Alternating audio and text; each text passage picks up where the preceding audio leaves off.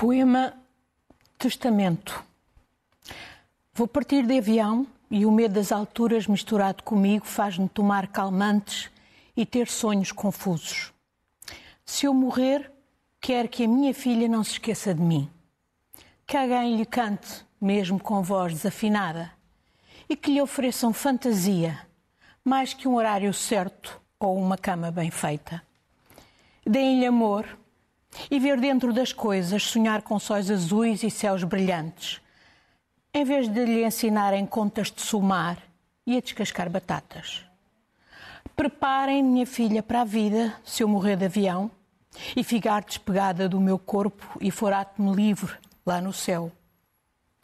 Que se lembre de mim, a minha filha, e mais tarde que diga à sua filha que eu voei lá no céu e fui contentamento deslumbrado ao ver na sua casa as contas de somar erradas e as batatas no saco esquecidas e íntegras. Um bonito poema de Ana Luísa Amaral, uma enorme perda esta semana. Sim, uma, uma intelectual comprometida com a sociedade, com o mundo, com a causa feminista e uma poeta com pé grande. E ela, sobre este poema, que ela gostava muito de dizer, explicou um dia, numa entrevista à Ana Ribeiro, né, ao Jornal Público, que não há batatas íntegras, há pessoas íntegras. E ela falava exatamente dos valores da integridade e da bondade, que ela definia como uh, simpatia para com uh, compaixão, como valores que andavam muito desvalorizados, incluindo um, pelos políticos. Uh, e naqueles anos uh, de chumbo, 2011. Feita esta homenagem, vamos uh, partir para o comentário desta semana e começamos pelo caos no, no Serviço Nacional de Saúde. Há médicos a menos ou hospitais a mais? Oh, Sara, olha, eu não posso deixar de me lembrar até porque, porque este poema que li também me evoca, que amanhã faz 47 anos em que entrei na maternidade Magalhães Coutinho para ter a minha filha. Estávamos em período de convulsão revolucionária, 75, dia do documento dos nove. E, no entanto, eu quando fui para a maternidade sabia que ela estava aberta toda a hora, que a minha médica, uh, que tinha acompanhado a gravidez não só estaria, estaria por lá ou passaria por lá para acompanhar o trabalho das, das enfermeiras parteiras. E pergunto-me o que é que sentem hoje as grávidas que são confrontadas com os, os puzzles de horários publicados pelos hospitais e maternidades públicas hoje em dia? Uma enorme instabilidade. É uma ansiedade terrível e, obviamente, o que é que acontece? Quem tem dinheiro vai para o privado. Quem pode vai para o privado. E, é, e é, eu, eu, eu, lembro que em junho o Ministro das Finanças disse que o problema do SNS, designadamente, especificamente relacionado com a falta de médicos obstetras e ginecológicos, não era uma questão de dinheiro. Não vi a Ministra da Saúde estrebuchar. Uh, portanto, a questão é de gestão de recursos humanos. Então, porquê que as ARS e o próprio Ministério não, não gerem? Esta história de termos uma comissão de, de, de reforma das urgências da obstetrícia e da ginecologia vir apenas dizer que é preciso, algumas têm que fechar, quer dizer, é para isso que esta comissão foi criada, apenas. Eu devo dizer que não percebo uh, o que é que isto, uh, o que é que isto serve. Uh, vejo que serve a engorda dos privados à custa do Serviço Nacional de Saúde. Vejo que serve a descredibilização do Serviço Nacional de Saúde, ainda por cima quando tantos uh, médicos e enfermeiros sentem na, na, na necessidade de, de, pedir escusa de responsabilidade. E isto descredibiliza o Serviço Nacional de Saúde. Eu não percebo porque é que isto está a passar-se. Não deveria uh, existir aqui uma mudança de paradigma e pensar por exemplo, em fechar de facto algumas urgências para se concentrar noutras. Isto porque Com cria uma enorme estabilidade. É um dia digo, está aberta uma, outro é dia está aberta outra. Se é uma questão de gestão dos recursos, se não é uma questão de dinheiro, se é uma questão de gestão dos recursos humanos, alguém que, que faça essa gestão, que assuma as responsabilidades de fazer essa gestão, sim, fechando uns serviços, optimizando os recursos, concentrando noutros e não pôr este, e não, não sujeitar uh, uh, uh, os cidadãos, as cidadãs grávidas, num país que até tem um, um gravíssimo problema de, de, falta de incentivos à natalidade, a ver a sua angústia acrescentada. E como dizia, isto acaba por criar uma enorme desigualdade entre as mulheres. E, e lamento dizê-lo, dizer que isto acontece com um governo eh, que é, que é, que é o, que, o que criou, digamos, a família que criou o Serviço Nacional de Saúde e que tem até maioria absoluta que não se percebe porque é que isto está assim. Com a faca e com o queijo na mão, porque é que não há soluções? Não sei. Uh, essas questões temos que expor aos responsáveis uh, do governo. Passamos uh, para o tema seguinte, um tema que já falámos aqui hoje neste jornal, da questão da inflação que tanto tem preocupado quer consumidores, uh, quer empresas, e já tínhamos falado aqui neste assunto na semana passada do aumento brutal dos lucros da, das energéticas.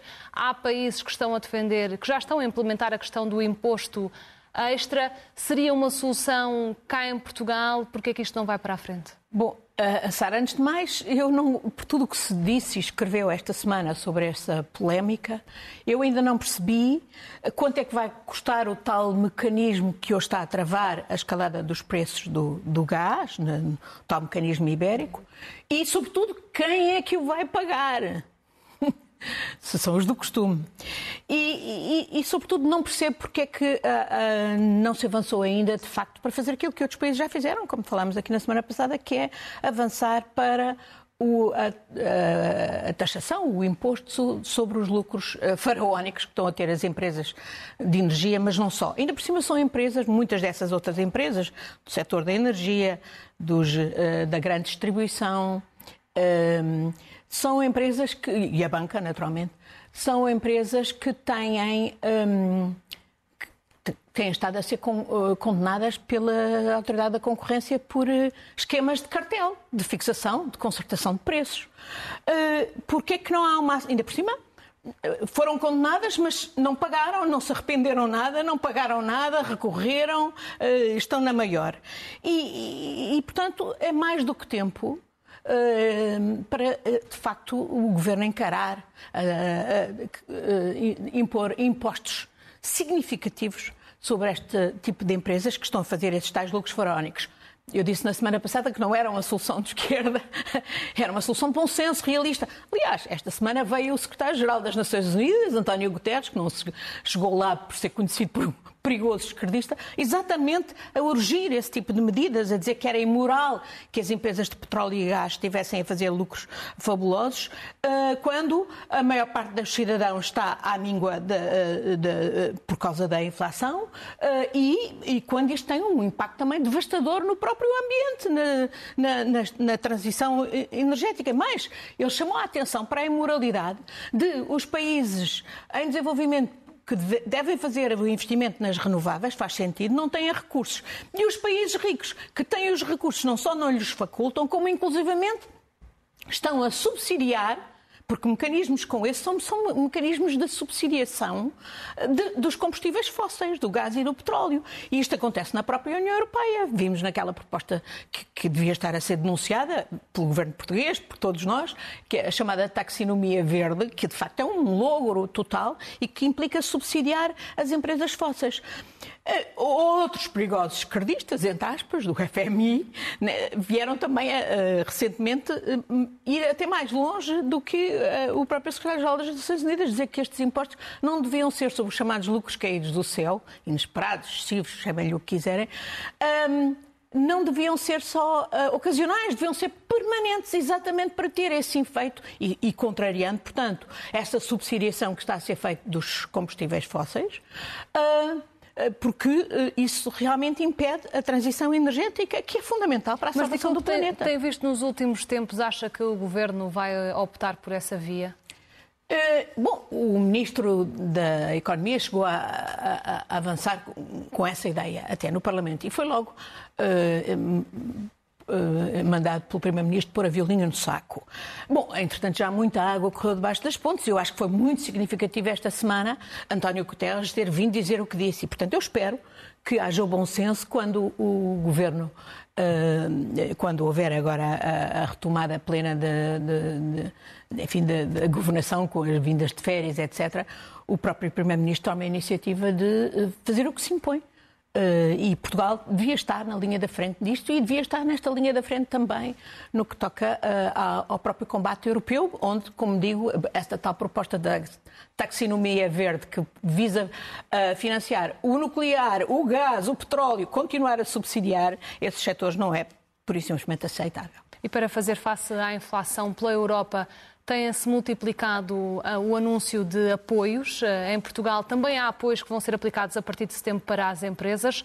Ainda ontem aqui a Associação Empresarial dizia-nos que não é suficiente. Uh, o que é que pode fazer o Governo para tentar resgatar setores que estão com muitas dificuldades e também para ajudar os consumidores? Bom, aí também António Guterres, quer António Guterres, quer o FMI, sublinham que é preciso programas direcionados de apoio às famílias mais vulneráveis. O FMI calcula que são 20 a, 30% das, 20 a 40% das famílias que precisam desse tipo de apoios concretos, direcionados, para compensar o impacto dessa, deste, da, da inflação e, e, da, e, e, em particular, da escalada dos preços da energia. E no que diz respeito às empresas? Bom, eh, naturalmente que as empresas querem sempre menos impostos, mas aí, mais uma vez, a questão da fiscalidade. Eu penso que, sim, a questão da fiscalidade, estou farta de dizer aqui, é uma das áreas que merecia uma reforma profunda por parte de um governo que tem a maioria absoluta e que já não tem alibis, eh, nem desculpas para não fazer as reformas que se impõem. E sim, poderia ser eh, muito simplificado e, e reduzido, mas a grande questão é sempre a mesma: é quem é que vai não se trata apenas de diminuir impostos a todos igualmente, porque hoje já os impostos são baixíssimos relativamente ao capital, em compensação uh, com a taxação do trabalho. Portanto, é reduzir os impostos a quem precisa e a quem produz e a quem trabalha e, e, e naturalmente, reduzir menos ou, ou, ou, e simplificar em relação a, a, às empresas e, sobretudo, carregar na, nos ganhos de capital, que, como sabemos, em muitos casos no nosso país nem sequer são eh, realmente taxados, o que é uma injustiça, uma imoralidade uh, tremenda e que, além do mais, tolhe a capacidade redistributiva do Estado, que é mais importante do que nunca neste contexto social e político. Porque não nos esqueçamos, é também aqui que se geram os ressentimentos que explicam, por exemplo, muitas, uh, uh, uh, o avanço de forças extremistas de extrema-direita e não só, por todo lado. No que diz respeito aos fundos, a empresa de Mário Ferreira veio desistir do empréstimo de 40 milhões do Banco de Fomento. Afinal, se, se tinha capitais próprios, por que é que pediu o empréstimo de 40 milhões? Boa pergunta, Sara. E é mesmo a, pergunta que se impõe, porque o senhor veio aqui, até aqui à SIC, uh, explicar que, precisa, que, tinha pedido o empréstimo por, por, para compensar a descapitalização do seu grupo por causa da pandemia e agora, de repente, anuncia que já não precisa dos 40 eh, milhões que lhe foram atribuídos e que vai capitalizar uh, com, uh, uh, o grupo com capitais próprios e até em dobro daquilo que tinha sido pedido. é estranho esta, esta esta eh, viragem. Eh, então, então, se não precisava deles, porquê é que os foi pedir? Porquê é que foi rapar o tacho que devia, obviamente, servir sobretudo as pequenas e médias empresas realmente descapitalizadas? Eh, eu tenho aqui a suspeita, aliás, esta semana recebi, na sexta-feira, está aqui fresquinha, uma cartinha do comissário Paulo Gentiloni, que diz que... O que é que diz que, a carta? Eh, que escreve por instruções da, da, da, Presidente van der Leyen, exatamente especificamente sobre o caso uh, da, da da Pluris Investment Holdings, a holding do Sr. Mário Ferreira, eh, dizendo que, assegurando que os controlos são uh, múltiplos, uh, sobrepostos nos, na utilização do PRR. Cabe aqui perguntar se, de facto, esta aterragem de emergência que o senhor fez não tem a ver exatamente com o facto de ele saber que o escrutínio ia ser intenso, como a um Comissão dia diz ter aqui. Ido ao espaço. Bom, mas eu sou fé de ver, não, não comento. Acho que aí qualquer português tirará as suas conclusões. Se há dinheiro para, afinal, recapitalizar o grupo, fazer viagens, expedições de 10 minutos ao espaço, etc. Bom, eh, de facto, não haveria necessidade de eh, pedir dinheiro eh, que devia ser direcionado para as empresas realmente necessitadas. E, e, e isto só mostra que, de facto, o, o escrutínio da parte das autoridades e, e de todos nós, no fundo, é realmente fundamental. Gostava que Mário Ferreira viesse dar mais explicações? Uh, elas, uh, uh, elas vão ser dadas, certamente, porque independentemente dele ter desistido destes fundos, ele já é, hoje, o quarto maior receptor de fundos europeus em Portugal. E o 16 a nível europeu. Portanto, já há muitas razões para que todos os investimentos deste senhor sejam devidamente escrutinados pelas autoridades nacionais e europeias. Vamos mudar o foco para olhar para a atualidade internacional. Aqui a tensão entre a China e Taiwan. A semana ficou marcada pela visita de Nancy Pelosi. Como é que olhou para esta visita que tantas críticas gerou pelo mundo? É, eu, eu até diria que foi, veio mesmo um coro dos medrosos, daqueles que dizem que não se deve escalar, não se pode fazer escalar nada. E à conta disso, olha, os, os, os ucranianos que morram que nem todos, não é? Um, eu. Um, eu não concordo com, essas, com essa tese de não, é, não se pode, à conta de não se poder fazer uh, escalar, também não se fala de direitos humanos, seja na China, em Hong Kong, em Macau, na Rússia, os que a Rússia inflige uh, na Ucrânia e não só, os próprios cidadãos russos. Um, eu, eu, eu, penso que uh, estamos, de facto, num, num período de muita conflitualidade. Foi, uh, mas não é razão para fazer como Trump, que veio dizer a mulher foi provocar o caos na China, foi, foi, foi provocar o caos, uh, foi à China provocar o caos. Ora, a senhora Pelosi foi a Taiwan a convite das autoridades taiwanesas. Da, da, da, da, da ilha que nós em, tempo, em, em, tempo batizamos de Formosa. Mas foi apropriado e, momento e as, elas sabiam bem, melhor que ninguém, qual era o tipo de reações que isto desencadearia na China. Taiwan, lembre-se, é o principal uh, fornecedor, cerca de 95% dos semicondutores a nível global. E a própria China é um dos países que mais precisa dos semicondutores produzidos em Taiwan. Digamos que a China, que também precisa do mercado americano. Claro que na, nas vésperas do Congresso, em que Xi Jinping gosta de exaltar a cartada nacionalista, precisa deste, deste saber rattling, portanto, de, de, de, mostrar o poderio militar e de fazer esta, todo esta, este tipo de, de prestação que estamos a ver ameaçadora. Mas, mas, se, calhar já, mas se calhar já seria planeado, digo eu, porque exercícios militares daquela dimensão não se iam preparar de um dia para o outro. Estavam planeados, estavam até, foram anunciados. Uh, as autoridades taiwanesas e dos países em redor sabiam o que é que, de alguma maneira, estava na calha e, portanto, e, e de facto é ridículo ver-se dizer que a senhora Pelosi ameaçou a soberania chinesa. Então, a soberania chinesa é violada de com uma, uma, visita ordeira, a convite das autoridades de Taiwan. Mas as críticas chegam, por exemplo, de Washington, quer de democratas, quer de republicanos. Pois, porque esse lobby dos medrosos, da tese de que não podemos fazer nada e, portanto, para não escalar, eh, eh, está por todo lado. Eh, eu pergunto aqui o que é que aconteceria se a senhora Pelosi se tivesse intimidado e não tivesse ido. Em que, em que papel, em que posição ficava a América e o próprio Ocidente se uh, a líder de uma democracia se deixasse uh, intimidar? E sem dúvida que ela é representante da Câmara dos Representantes. Portanto, uh, eu, eu penso que não vejo esses, uh, esses uh, lobby dos, uh, dos temerosos da escalada, por exemplo, incomodar-se muito com a escalada que está aqui mesmo ao pé a fazer-se em Israel. Também por razões de política interna uh, israelita, de um governo que, aliás, tem sido grande aliado do senhor Putin, o governo de Israel. E, e, não podemos esquecer outros aspectos que são de interesse uh, da humanidade. Eu há bocadinho já falava dos semicondutores, mas posso falar.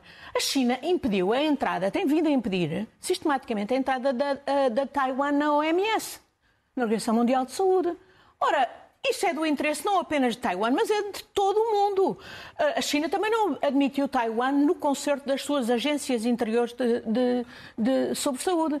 Nós até hoje não sabemos, a própria OMS não sabe qual é a origem uh, efetiva do vírus Covid, porque a China impediu uh, essa investigação. Portanto, uh, enfim, se vamos pôr-nos, se vamos admitir que as democracias ficam de cócoras e depois não nos admiremos que os autocratas não nos respeitem.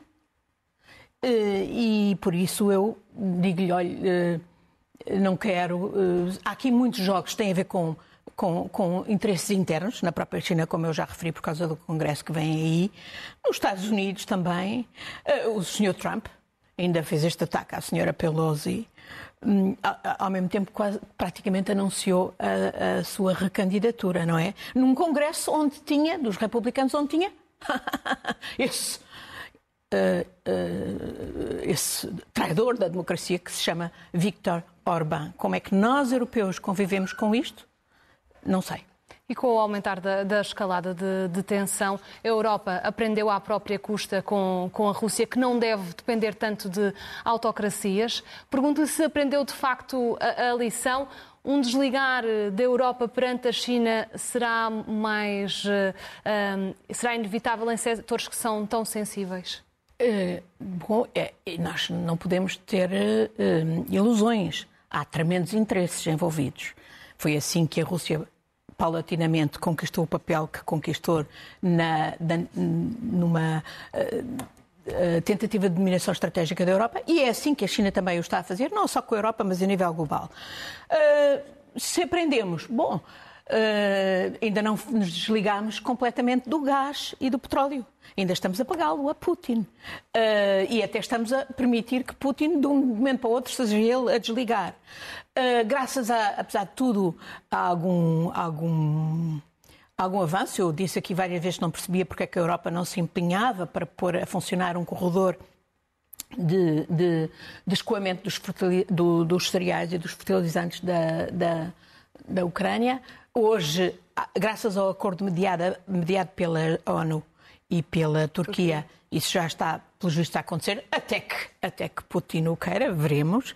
E, e, aqui também temos outro sócio que não é fiável, que é Erdogan, que ainda esta semana foi a Sochi uh, articular-se com o Sr. Putin, no fundo, para ajudar a furar as sanções, porque temos muitas informações de que as sanções estão a ser furadas e a Turquia não é um parceiro irrelevante no furar das sanções. Erdogan é um homem que Putin ainda ouve às vezes, parece. Porquê? E que interesse é que há no meio de tudo isto?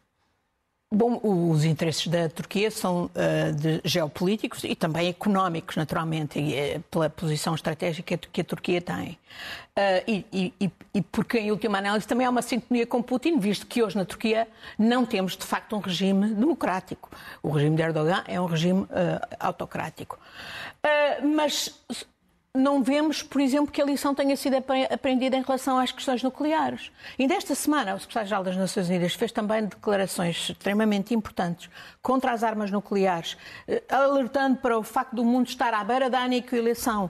Eh, ele chegou a usar a imagem: o mundo está a, a brincar com uma arma carregada. E essa arma é nuclear. As consequências são devastadoras, não conhecerão fronteiras. E estamos aqui a ver, por exemplo, eh, os últimos relatos sobre a central de Zaporizhia que os russos estão, onde os russos estão a concentrar material militar, explosivos, etc., e que está a ser objeto, neste momento, de de, até de bombardeamentos com a Agência Internacional de Energia Atómica a dizer que não controla o que se passa na, na central nuclear de Zaporizhia, que é uma central ucraniana, a maior da Europa, que de um momento para o outro pode ser, estamos, podemos estar à beira da catástrofe nuclear com implicações tremendas e aparentemente ninguém se preocupa muito. Eu também não vejo o tal lobby dos medrosos uh, da escalada, se quer ter alertado uh, os cidadãos para que esta é uma questão que não pode ser arredada para cima, para debaixo do tapete, tanto mais que é a Rússia que, de forma assintosa, vem Uh, utilizando a, a ameaça de, de, armas nucleares uh, contra tudo. Uh, e foi António Guterres que, ainda hoje, no Japão, voltou a dizer a única solução para não ficarmos à mercê de um desastre nuclear é uh, acabar com as armas nucleares. E é disso que se esperava liderança daqueles que se dizem tão sabedores da estratégia eh, e da geopolítica. Ana Gomes, vamos à nota final hoje para os abusos sexuais na Igreja Católica. Uh, antes disso, deixe-me só dizer, eu sempre fui apoiante da Amnistia Internacional e sou, sou membro, mas não percebi, não gostei deste relatório da Amnistia Internacional que uh, desconsiderou e que, uh, uh, o ponto de vista das autoridades ucranianas e que, objetivamente, fez o jogo da Rússia, porque pôs no mesmo plano as autoridades, o agressor e o, e o agredido. Hoje a Amnistia já a própria Amnistia já é... vai pedir desculpa, foi, mas do meu ponto desculpa. de vista não basta pedir desculpa, é preciso escapulizar porque é que isto aconteceu, como é que isto aconteceu, até porque, objetivamente, está de facto a servir a propaganda russa. Vamos à nota final. Nota final. Eu poderia falar, mas não vou, porque estamos. Ainda a precisão está no adro. Uh, sobre outro tema que esta semana continua a merecer grande atenção, que é o da Igreja admitir os crimes de pedofilia de muitos dos seus membros, a inclemência face às vítimas, uh, a inclemência no encobrimento dos crimes e dos criminosos, enfim, eh, deste não sei se está confirmado que o Sr. Cardeal Patriarca já pôs o seu lugar à disposição do Papa. Eh, também não vou falar do, do Presidente Marcelo, que foi afanosamente tentar corrigir o tiro branqueador de, de Marcelo, a pessoa. Eu acho que prefiro acabar este comentário hoje com mais outro poema da nossa Ana Luísa Amaral que nos deixou. Vamos a isso. É um curto poema, mas é uma interpelação cidadã que faz muito sentido neste momento. O poema chama-se Identidade e está no seu último livro.